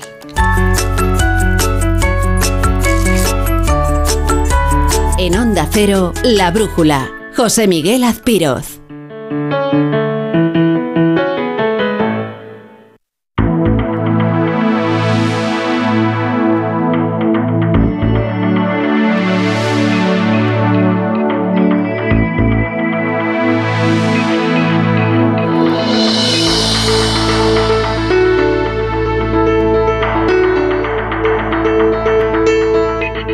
Todas y a todos. Os quiero invitar el próximo día 2 de abril en Magariños, en Madrid, a partir de las once y media, a un acto de sumar. Tengo muchas cosas que contaros, así que si os animáis, os espero. Un biquiño. Pues con este vídeo en tono Club Megatrix eh, ha anunciado Yolanda Díaz, la vicepresidenta del gobierno, que el próximo eh, 2 de abril presentará en sociedad su proyecto, Sumar, después de este largo eh, camino de escucha que, que la ha llevado por todos los rincones de España recogiendo iniciativas y ánimo para presentarse o postularse como candidata a la presidencia del eh, gobierno. Eh, citabais antes que veremos a ver cuál es su papel en la moción de, de censura de mañana porque no se descarta, Carmen, que, que suba a la tribuna, ¿no? Que pida la palabra. Bueno, lo lógico, ¿no? Yo creo que él ella también intervenga. Además, eh, por reglamento del Congreso, todos los miembros del gobierno pueden hacerlo. Simplemente basta con que. Lo lógico es que si hay un solo, si hubiese un solo gobierno, que eso estuviese organizado, pactado y, y se decidiese ya de, eh, antes de ir a la moción si solo interviene el presidente, cuando interviene la vicepresidenta, pero en estos, en estas horas previas lo que hemos estado viendo es ese pulso dentro de la izquierda por ver si las ministras de Pablo Iglesias o la vicepresidenta son las que tienen más protagonismo. Yone Belarra lo reclamaba la semana pasada. Irene Montero también, claro. Pero, pero claro, y si sale eh, Yolanda Díaz, veremos cómo anuncia desde la tribuna su intención de Hombre, quiero decir, es, es decir, lo anuncie o no lo anuncie, ya será inevitable. Yo creo que ya va a salir sin ninguna duda. Además, es decir, hay un elemento ahí muy relevante, que es que Ramón Tamames sea un histórico dirigente de él Partido Comunista, con lo cual a ella le da pie a intervenir y lo va a hacer sin ninguna duda. Y lo anuncio o no lo anuncie, ya es inevitable que cualquier cosa que diga se interprete en la clave que ya, que ya adelante. No es casualidad, no es casualidad. mucho menos casualidad, como tampoco es casualidad el acto del domingo en el que hay, hay que señalar que estas cosas es verdad que luego no tienen por qué ser síntoma de nada, pero había mucha gente fue desde el punto de vista de la asistencia de, público, había mucha este gente. fin de semana en Andalucía. en Sevilla, ¿no? Fue en Sevilla, si no me equivoco. Mm. había mucha gente y es previsible que en Magariños el 2 de abril, eh, por más que sea festivo, también haya mucha gente. Es decir, que esto aquí se ha acumulado largamente una expectativa. Y bueno, hemos escuchado un discurso en un tono, vamos a decir, de izquierda amable o de izquierda urbana que es el público al que ella se va a dirigir. Todas las esperanzas de que la izquierda pueda efectivamente, la izquierda con los nacionalismos, la izquierda pueda completar una mayoría en las próximas elecciones generales, pasan por ella. Pero es muy difícil es muy difícil que ella tenga aspiraciones si no es capaz de completar su propio proyecto con los amigos de Podemos, amigos o no tan amigos. 2 de abril, domingo de Ramos, Yolanda Osana, pero el 1 de abril hay Consejo Estatal, Ciudadano Estatal o Estatal Ciudadano de, eh, de Podemos. Entonces... Es que ese es el tema. Eh, primero vamos a ver la secuencia y luego paso a esto. El domingo, acto en Andalucía, bastante bien de convocatoria, sin la dirección de Podemos que no, no es casualidad. Hoy hace el anuncio del anuncio justo la víspera de la intervención en el Congreso. Esto se llama generar expectativas en nuestro tal. Ya mañana el foco lo tiene mayor.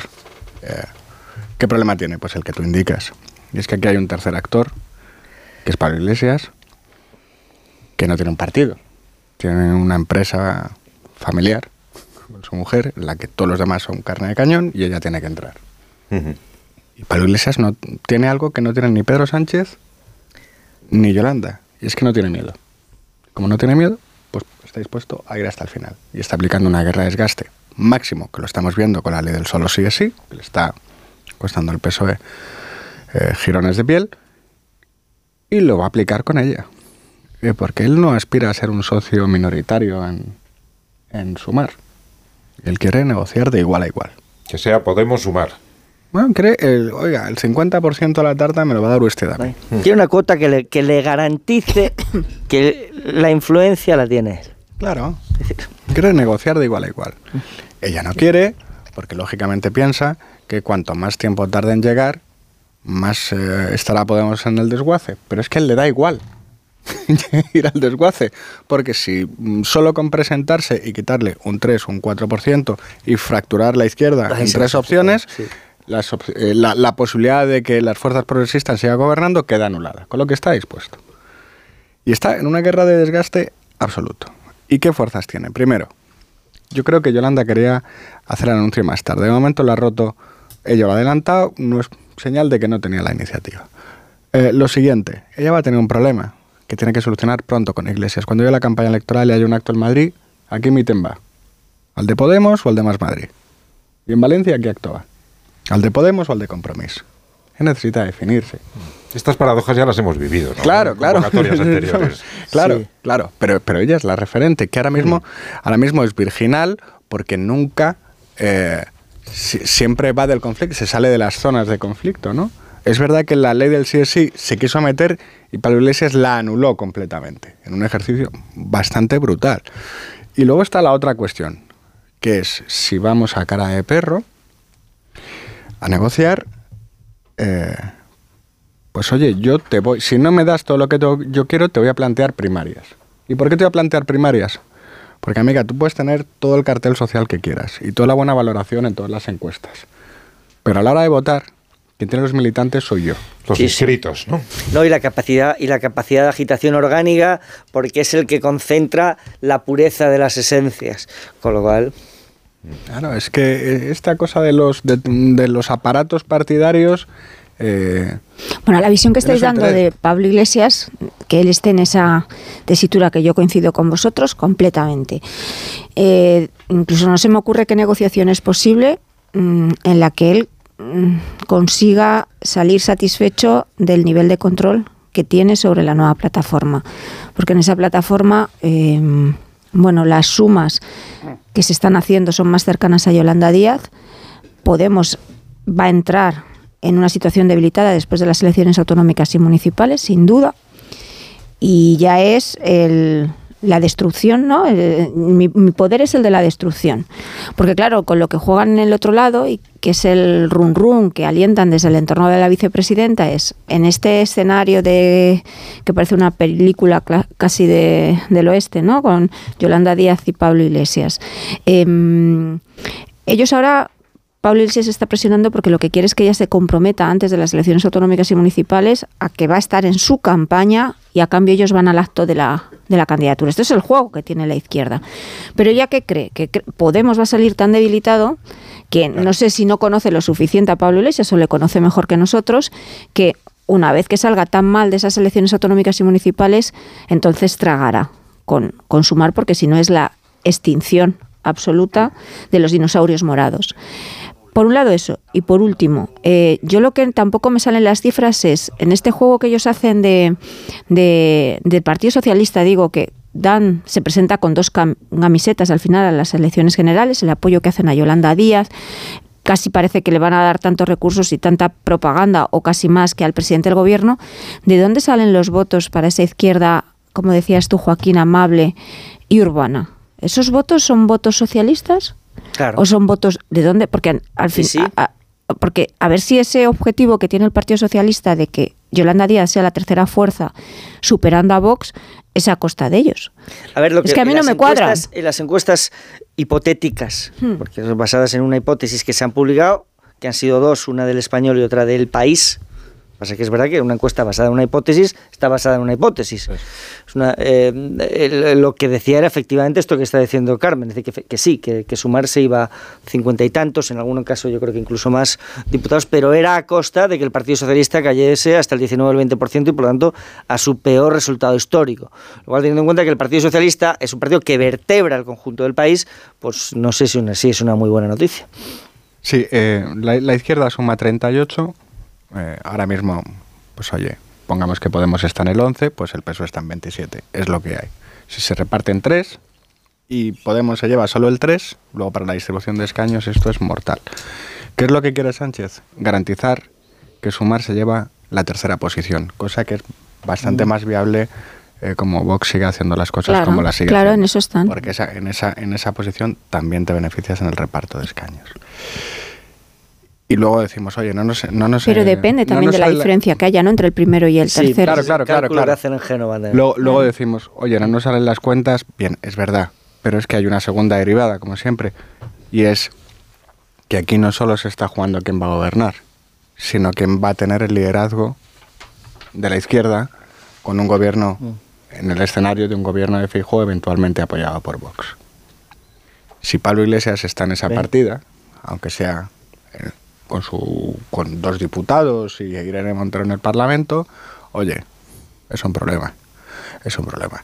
¿Y cómo aguanta Yolanda, aunque tenga 40, ¿eh? aunque tenga 50 escaños, frente a ese Pablo Iglesias en la versión más hardcore? ¿Y cómo aguanta el PSOE en ese escenario? Es que se está jugando la gobernabilidad y también el liderazgo de la izquierda para el escenario más verosímil que hay en estos momentos, que es el que plantean todas las encuestas, menos la de Tezanos, de que gobierna la derecha.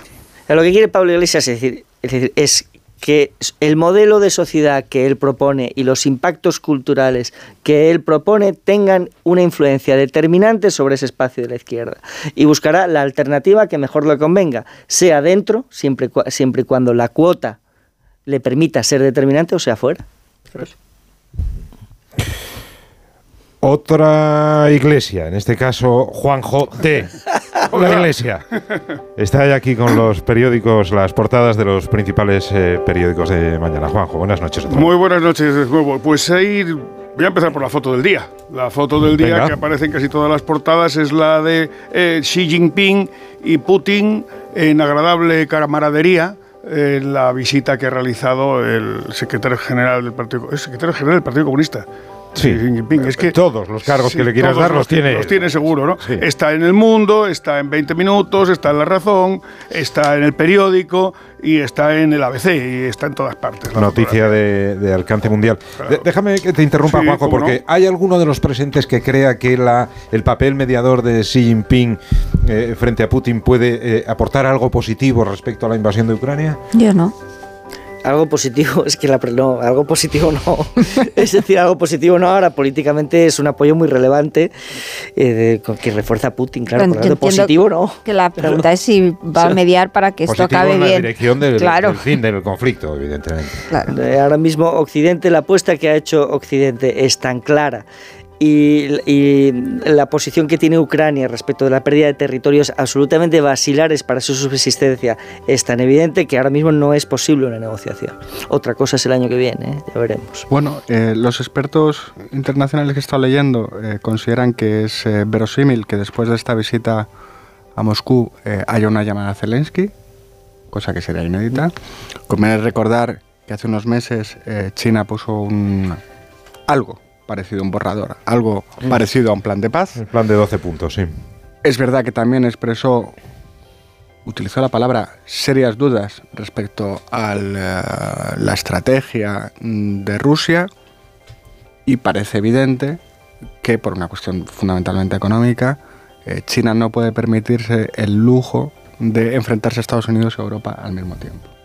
Es decir, eh, en Rusia la visita del presidente chino se va a comentar, se va a, se va a contar, porque son muy buenos en propaganda, como la visita de un aliado, y en el resto del mundo los chinos se van a encargar de contar eh, la visita como un mediador. Sí, lo, pasa que lo importante es lo que sea verdad. ¿Y qué es lo que, claro, y qué es lo que es verdad?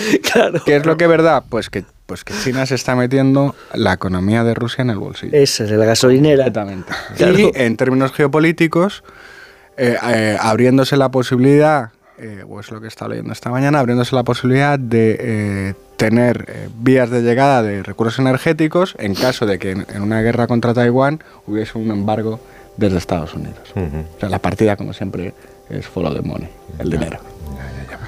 Juanjo, más asuntos. Otro asunto que aparece en las portadas de casi todos los periódicos, el que sabéis que se va a producir en el Congreso de los Diputados próximamente. Y, eh, por ejemplo, en el ABC titulan Díaz ignora a Belarra y echa un pulso al poder de Iglesias en Podemos. Eh, los partidos obvian a Tamames y lanzan la campaña en una moción de censura muerta, titulan en diario.es. En el mundo. Es como el pistoletazo de salida de, las, elecciones. Cada uno en su meeting, ya lo decía también Del mundo sobre esto. Abascal asume el ataque al Partido Popular y al PSOE con tamames de secundario. Y la razón es que me ha hecho gracia, voy a hacer un chiste malo, lo siento, pero es que no lo puedo evitar. Eh, no convence con su plan de meter miedo con la derecha. Es que me hace gracia porque hay que tener cuidado donde se cortan las frases, Carmen, porque yo lo primero que he leído es Moncloa no convence con su plan de meter. Y entonces es miedo con la derecha. Reto demográfico. Y bueno, hay más asuntos. Hoy creo que es día de leer la prensa económica. Entonces, eh, cinco días. El Banco Central Europeo se moviliza para apaciguar el mercado de deuda tras la crisis suiza. Y en el Economista sobre este mismo asunto. El cliente de Credit Suisse y UBS se marcha a JP Morgan y Deutsche. O sea que está habiendo un trasvase de clientela. Se lo preguntaba a los tertulianos eh, de la brújula de la economía y os lo pregunto a vosotros. Ellos saben más, ¿eh? Mm, bueno, pero antes han cantado por Bob Dylan, que se ha entusiasmado aquí sí, Pablo Pombo. Pero esto va más de, sensaciones. que Christine Lagarde, desde hace semana y media, salga prácticamente mm. a diario a decir que el sistema financiero europeo es robusto, eh, solvente y que no eh, tiene ningún problema, ¿Os tranquiliza o, os pone más nerviosos? No, alimenta ese, ese elemento inaprensible que es la desconfianza. Cuando tanto lo repiten, cuando todos los bancos centrales, cuando, el, cuando Suiza tiene que salir al rescate, Suiza, ni más ni menos, pues se alimenta el fantasma. Claro. Mm, mm. ¿A ti te pasa lo mismo, Carmen? Bueno, lo que pasa es que no solo dice eso. Yo creo que insiste tanto porque realmente están marcando una manera de gestionar esta crisis muy diferente a la que tuvimos en 2008, completamente distinta, tanto las autoridades eh, estadounidenses como también aquí las autoridades monetarias europeas. Y además de ese, eso que te genera incertidumbre, pero mm, bueno, también en esto hay en las bolsas y demás hay un juego donde se retroalimentan unos a los otros en función de intereses muy, muy complejos, pero todos centrados en, lo mismo, a ver quién gana más y quién pierde menos. ¿no? Pero ella, desde el Banco Central Europeo, se está insistiendo mucho en, en garantizar la liquidez de los, de los bancos europeos, en dar mensajes que además de decir no está pasando nada, tenemos los mecanismos, ¿no? Subrayar, tenemos eso, yo pago la ronda esta y todas las que hagan falta. Entonces, bueno, yo os escuchaba antes y a mí me parece que en el caso español las cosas están bien en este momento, siempre tiene que ser por el momento y no tengo la sensación de que que esto yo no soy una especialista de que en Europa vaya a haber un drama de que empiecen a caer todos los bancos. Yo no tengo esa sensación. Sí, pero apelo a ti, eh, Pablo, como experto en comunicación. Esta forma de comunicar de, del es que no hay otra. Es que no hay otra. No hay otra. Claro. No, no, no. Si te callas, callarse es peor. No es otra opción. Entonces, ¿qué es lo que pasa? Aquí eh, hay una evidente crisis de credibilidad de todas las élites. De todas. Eso no, no, es lo sorprendente porque lo venimos viendo desde hace años. Ahora, lo que a mí sí me sorprende es en, la economía cada vez más conectada, que todo se mueve en tiempo real, que muchísimas de las decisiones las están tomando robots, ordenadores. Eh, esta cosa que Keynes descubrió hace tantísimo tiempo que se llama eh, los animales... Em, los animales y ¿cómo es? Los, eh, los espíritus animales en la economía. ¿Cómo es posible que nuestra racionalidad nos esté diciendo, oye, aguanta y te dejes llevar con el pánico? Y que eso está pesando en la economía ahora, porque todo parece indicar que el sistema es mucho más sólido de lo que era antes, que estamos mejor armados de lo que era antes, y sin embargo... Eh, sí, pero hay un elemento clave. Hay un, hay un, hay un, hay un factor, hay un factor clave ahí que es son los inversores. Y los inversores, ni tú ni yo lo somos, pero los inversores sí que están oliendo que en este contexto eh, su dinero les va a ser más rentable si en vez de estar en, la, en, el sistema financiero están en otro nicho. Sí, sí, pero es esta y esa es la clave. Pero es esta cosa, después de... Es, ¿Cómo es posible, con todo tan conectado, cuando hay más acceso que nunca a la información? Eh, que el dinero siga siendo tan miedoso, que es una frase que se ha hecho siempre. Yo se lo escuchado a mi abuela decir esto. Y ahora hay más información que nunca y, y como estamos tan, tan, hiperconectados, la irracionalidad sí. Eh, te puede llevar el sistema por delante. Sí, es verdad que es eh, un banco, un pequeño banco de nicho de Estados Unidos es un aleteo de mariposa que, que automáticamente contagia inestabilidad al conjunto del sistema. Claro, cuidado.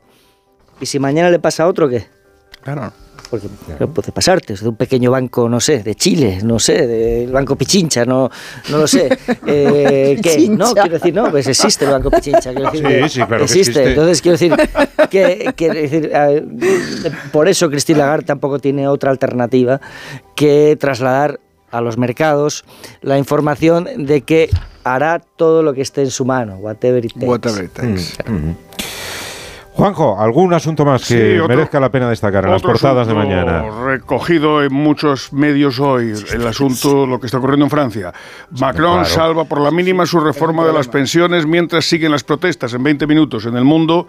Macron salva la censura in extremis de nuevo, pero su gobierno sale aún más débil.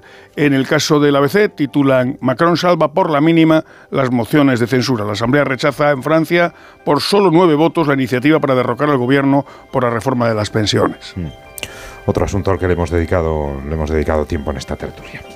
Bien, pues eh, eh, algo más, alguna referencia, alguna noticia que te haya llamado la atención, fotografía, sí, comentario. Hay una noticia que me ha llamado la atención y está en pequeñín en la portada del mundo y me ha llamado la atención porque creo que es importante dedicarle atención a este señor.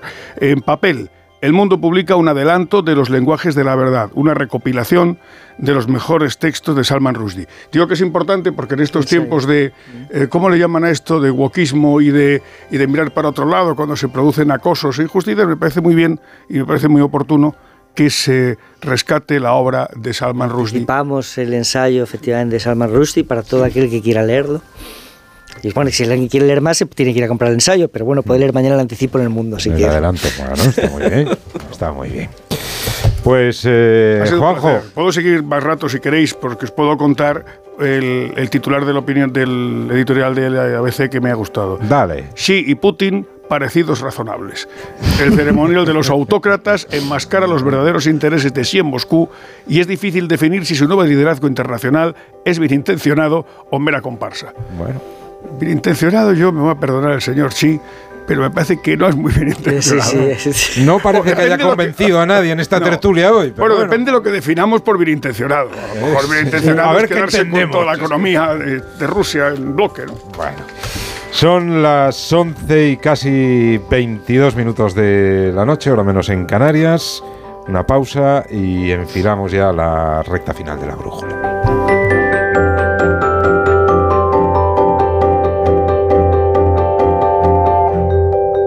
En Onda Cero, La Brújula. José Miguel Azpiroz. Me toca la revisión del coche. Eurorepar Car Service. Necesito un taller cerca de casa. Eurorepar Car Service. Quiero la mejor relación calidad-precio. Eurorepar Car Service. Tu taller multimarca de confianza es Eurorepar Car Service. Eurorepar Car Service. Ahora, ven a descubrir las ofertas del 20 aniversario. 10 años ya de tu cara me suena. Una obra de arte de la imitación. Vuelve el espectáculo. Vuelve el fenómeno. Es un espectáculo maravilloso. Es la Turbo Televisión. Nueva temporada de Tu cara me suena. El viernes a las 10 de la noche en Antena 3. La tele abierta. Ya disponible en A3 Player Premium. Cuando rascas un rasca mega millonario, un rasca por 10 o por 20 o cualquiera de los rascas de la 11, siempre rascas algo. ¿Algo? ¿Algo como qué? Pues, por ejemplo, puede rascar una celebración, mucha ilusión y puede que hasta un millón de euros. ¿Ah, sí? Pues entonces dame un rasca. Con los rascas de la 11 tienes un montón de maneras divertidas de rascar momentazos y premios de hasta un millón de euros. Rascas de la 11. Rasca el momento. A todos los que jugáis a la 11, bien jugado. Juega responsablemente y solo si eres mayor de edad. Disfrutar de tu segunda residencia está fenomenal, pero es lógico y normal que te preocupe una cosa así. Lo único malo de pasar unos días en mi casa del pueblo es que a veces me acuerdo de la casa que he dejado vacía y sola. La solución la tiene Securitas Direct, porque con su alarma tendrás tu hogar protegido las 24 horas y gracias a las cámaras podrás ver desde el móvil que todo está bien, porque tú sabes lo que te preocupa y ellos saben cómo solucionarlo. Llama ahora al 900-272-272 o entra en securitasdirect.es.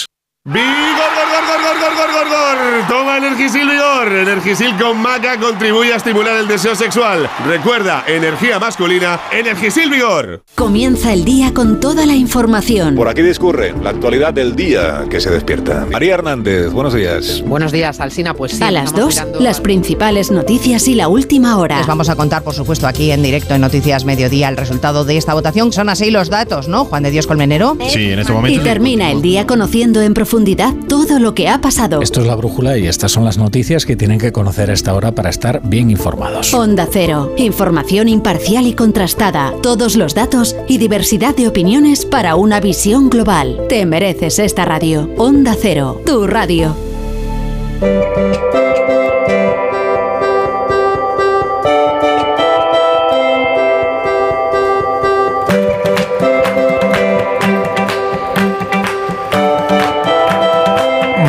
Manso y Pombo, no sé si sabéis que durante la tertulia la primavera ha entrado en vuestras vidas otra vez. Lo hemos notado, ¿no? Yo lo he notado. No, no habéis sentido Yo, así. yo sí. Hombre, la sangre altera, Yo también. claro. Sí, ¿no? Si os ha visto. El 24 era. Si os ha visto 24, un 25, poco alterado. Sí, no, ya estamos en primavera. Bien. Ya estamos en primavera. Y si no me creéis a mí, pues eh, aquí tenéis a Roberto Brasero. Roberto, buenas noches. Una hora ya hemos consumido de la primavera, José Miguel. Muy buenas noches. Efectivamente, ya es primavera y quedan todavía por delante 92 días y 17 horas.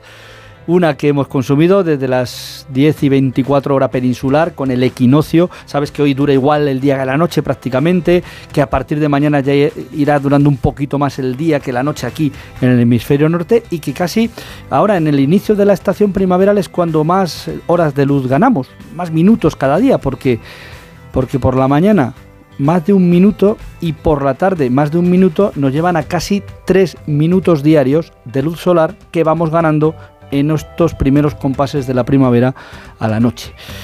Y con calor, con temperaturas en ascenso. Hoy hemos iniciado, bueno, hemos despedido el invierno con 26 grados a la sombra en estaciones de Huelva, de Sevilla, de Valencia, como Sátiva.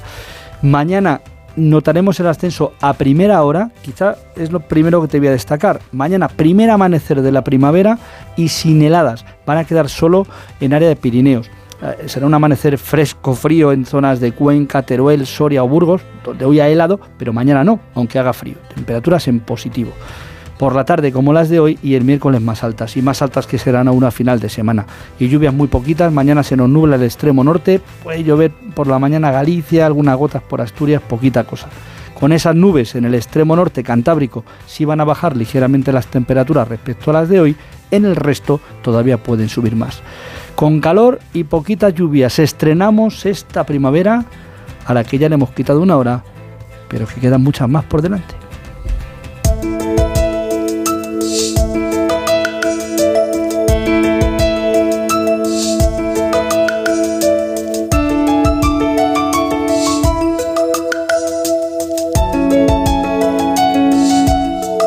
Querido Chapu Paulaza, buenas noches. Buenas noches, José Miguel Aspiroz. ¿Y qué traes apuntado en tu cuaderno este lunes? Bueno, pues este lunes es especial, ¿eh? como sabes, porque traigo que si ya se han encollerado las tórtolas, si los pájaros tejen sus nidos con denuedo, como haciendo la cama sin manos, con la boca, si ha templado la noche, es que ha llegado el último día del invierno. Es momento de echarle cuentas a la tristeza las soledades y el viejazo que me ha caído con mis 45 hierbas. El viejazo es cuando a la mitad de la vida se te vienen todas las edades juntas. Un día sales a correr, porque ya falta menos para San Fermín, te tropiezas con nada, te tuerces el tobillo, se te queda el perrillo mirando asombrado a ti y al suelo, como diciendo, ¿pero qué ha pasado? Y tú te preguntas, ¿qué puñetas ha pasado en la vida? Lo que ha pasado es el tiempo. Con el viejazo se aparecen en uno el niño y el anciano, que en lugar de alejarse el uno del otro, como podría entenderse cuando uno es joven, llegado un momento de la vida van confluyendo, hasta superponerse de manera perfecta en el final de la vida. Mi amigo Juan Luis Muñoz, el sabio Tarifa, decía que nos vamos de este mundo como vinimos, gateando, carajotes, sin enterarnos de nada, Contaba que un día le dijo a Elena, su mujer, Elena, he cumplido 50 años. Y ella le había respondido, ahora vas y los pierdes. En mi casa tal día como hoy, cada año llegaba un ramo de flores, con una nota de mi padre que decía, primavera y poesía, toda la vida. Si ya es primavera es que hemos vivido un año más. Si uno sobrevive al invierno es que puede sobrevivir a todo.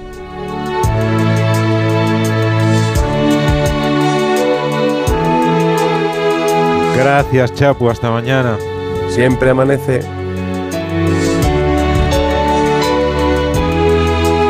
Y gracias también a Carmen Morodo, a Joaquín Manso y a Pablo Pombo que han hecho posible esta tertulia de esta noche en la brújula. Gracias a los tres. ¿eh? Muchas gracias. Buenas noches. Buena semana. No trabajéis mucho. ¿eh? Lo que podamos. Mañana te va a tocar, Manso. Mañana te va a tocar. A ustedes muchísimas gracias. Ha sido un placer estar eh, con ustedes desde las 7 de la tarde hasta este momento en el que cedemos el testigo a Radio Estadio Noche y a Aitor Gómez con toda la actualidad del deporte que hoy, siendo lunes, es mucha y muy interesante, con muchos protagonistas. No se lo pierdan. Gracias por su atención. Buenas noches, que descansen.